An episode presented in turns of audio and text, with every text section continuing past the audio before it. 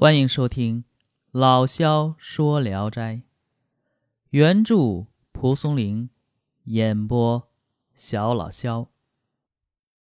今天讲的这一篇名字叫《武技》。李超字魁梧，淄川西郊人，性情豪爽，乐于施舍。这一天，偶然有一个和尚前来托钵化缘，李超让他吃得饱饱的。和尚非常感激李超，便说：“我是少林寺的，会一些武艺，请让我传授给你。”李超心中欢喜，请他住进招待宾客的房子里，提供丰富的给养，早晚跟他学练武艺。三个月以后，李超的武艺已经相当精湛，自己呢也很得意。和尚问：“你有进步吗？”李超说：“有进步，老师会的我已经全会了。”和尚只是一笑，让李超展示自己的武艺。于是李超脱去衣服，向手心吐了一口唾沫，动作像猿猴跃起，似飞鸟降落，左腾右跃的演练了一阵子，然后骄傲自得的站在一边。和尚又是一笑，说：“啊，行了。”既然你把我的武艺都学会了，就让我们一比高低吧。李超欣然同意，两个人便各自交叉双臂，摆开架势，接着你挡我架的格斗起来。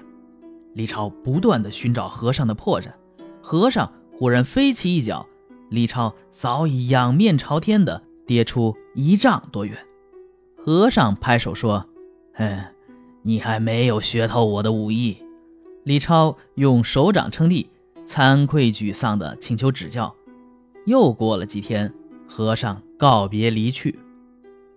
李超从此以武艺超群出了名，游历南北各地啊都没有对手。一次，李超偶然前往历下，看见一位年轻的尼姑在场子里表演武艺，观众挤的是水泄不通。尼姑对观众说。综艺人表演太冷落了，有喜欢武艺的，不妨到场子中交手来比试比试，玩上一场。这样说了三遍，大家面面相觑，始终没有应战的。李超在一旁不觉激痒，意气风发地走到场中，尼姑便笑着合掌施礼。刚一交手，尼姑便喊他住手，说：“你这武艺是少林一派的。”随即便问。尊师是谁？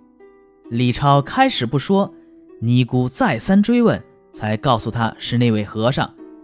尼姑胸前拱手说：“憨和尚是你的老师吗？假若如此，就不必在拳脚上比高低了。我甘拜下风。”李超多次请求比试，尼姑都不同意。后经大家一再怂恿，尼姑才说：“既然你是憨师的弟子，同是深谙此道的人。”不妨玩上一回，不过只要对方心里明白就可以了。李超答应了下来。他见尼姑长得文弱，有轻视之心，又年轻好胜，想打败他，以博一时的名声。两人正在较量间，尼姑突然住手不打了。李超问为什么，他只是笑不说话。李超以为他怕了，坚持要求再做较量。于是他又起身动手，不一会儿，李超飞起一脚朝他踢去，他并拢五指向下，往李超腿上一削，李超觉得膝下像被刀斧砍中似的，跌倒在地，站不起来。尼姑笑着道歉说：“鲁莽冒犯，请别怪罪。”李超被抬回家去，一个多月才痊愈了。一年多以后，和尚又来到李超家。李超向他讲起了这件往事，和尚吃惊地说：“哎，你太鲁莽，为什么要招惹他呢？幸亏你先把我的名字告诉了他，否则你腿已经断了。”好，故事到这就完结了。这很明显啊，表述的就是学无止境啊，不能浅尝辄止，而且武艺上啊，或者说一切行业上啊，天外有天。强中自有强中手。本篇呢与前面咱讲的那个老饕有异曲同工之妙，如出一辙，都是写一个技高一满的人败在了其貌不扬的人手下。但两篇小说呢也各有特点，比如老饕呢有较为复杂的金钱关系啊，就是你想抢我钱啊，反被别人抢了；而武技呢就比较单纯，就是学武比武。老饕中那较量的是那个射箭啊、甩飞镖一类的暗器功夫，这个武技呢就是徒手相搏。老饕中技高自负且富有盛名的。绿林之杰败在了老翁少年之手。这武技中呢，向少林和尚学武以后的，呃，以武驰名的李超，则败在了同为少林门下的少年尼僧的拳脚之下。武技片中的对话呀，有明显的白话倾向。呃，因为我本身讲的就是白话文，所以说可能大家感觉不出来。